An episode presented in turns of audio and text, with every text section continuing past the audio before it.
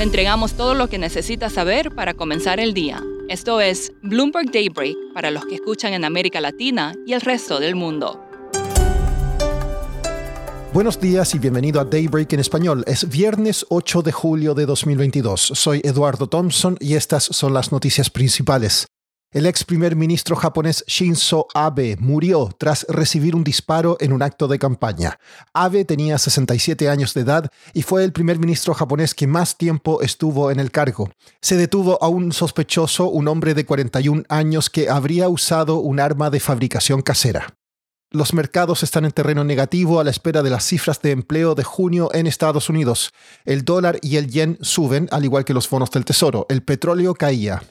Como decía, el mercado está atento a las cifras laborales en Estados Unidos.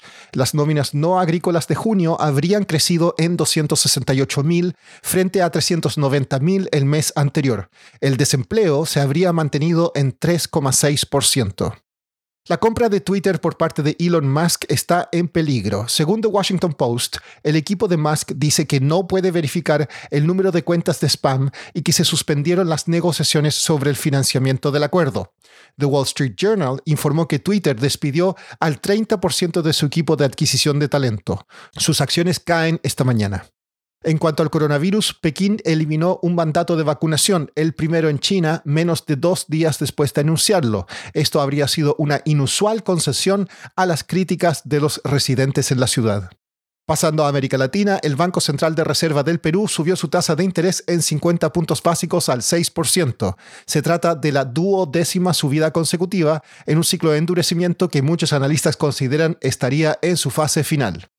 Greg Abbott, el gobernador de Texas, autorizó a la Guardia Nacional y Policía Estatal detener y devolver a migrantes ilegales desde México. Por su parte, México dijo que la aplicación de la ley de inmigración es una facultad exclusiva del gobierno federal. Los precios al consumidor en Chile y Brasil se habrían acelerado en junio. Se estima que la inflación interanual de Chile fue del 12,7%, mientras que la de Brasil habría llegado al 11,9%. El 24 de mayo de este año, un joven de 18 años asesinó a 19 estudiantes y dos profesores e hirió a 17 más en un colegio de la ciudad de Uvalde, en Texas. Los familiares de las víctimas buscan justicia y para esto apuntan a la empresa que creó el rifle de asalto usado en la masacre.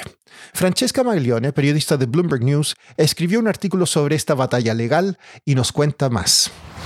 Las familias de las víctimas de la tragedia de Uvalde están buscando a ver si pueden crear un caso contra Daniel Defense, que fue la compañía que creó la arma eh, que fue usada en el tiroteo. Lo que se ha hecho hasta ahora es que una familia de uno de los estudiantes que murió en el tiroteo y también una profesora ya han empezado a hacer acciones que vienen antes de una demanda, ya han empezado a reclamarle a la compañía que compartan todo tipo de documentos relacionados con el mercadeo y el advertising que se hizo relacionado con las armas que fueron usadas. Ellos dicen que estas armas fueron, eh, el mercadeo de estas armas fue, fue hecho con intención de crear daño y de, de matar a otros. En este caso, es un poco complicado el tema porque hay una ley federal que se pasó en el 2005 que protege a estos armeros de este tipo de demandas. Pero han habido unos casos en el, en el pasado en que las familias han podido ganar este tipo de demandas que pueden servir como un ejemplo para estas familias de Uvalde. Francesca, ¿cuáles son esos casos recientes a los que te refieres que pueden crear un precedente para este nuevo caso en Uvalde? Claro, pues el caso más reciente en el que las familias han ganado contra los armeros es el caso de Sandy Hook.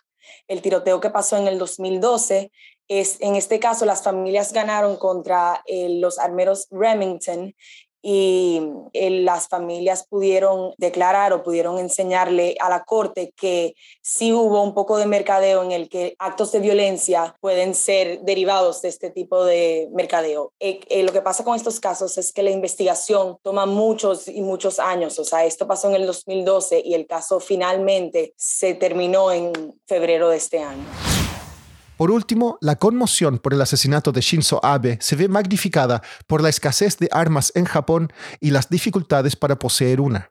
En 2019 había solo 2,5 armas por cada mil personas, en comparación con 1.200 por cada mil en Estados Unidos. Para tener una, se requiere que un médico certifique que la persona es mentalmente apta, no tener antecedentes de abuso de drogas, entrevistas con amigos y vecinos y visitas sorpresas de la policía. Eso es todo por hoy. Soy Eduardo Thompson. Que tengan un excelente fin de semana. Para conocer todas las noticias que necesita para comenzar el día, revise Daybreak en la app Bloomberg Professional, donde puede personalizar las noticias que desee recibir. También puede suscribirse a la versión solo audio en Spotify, Apple Podcasts o la plataforma de su preferencia. Eso es todo por hoy. Escuche de lunes a viernes Bloomberg Daybreak.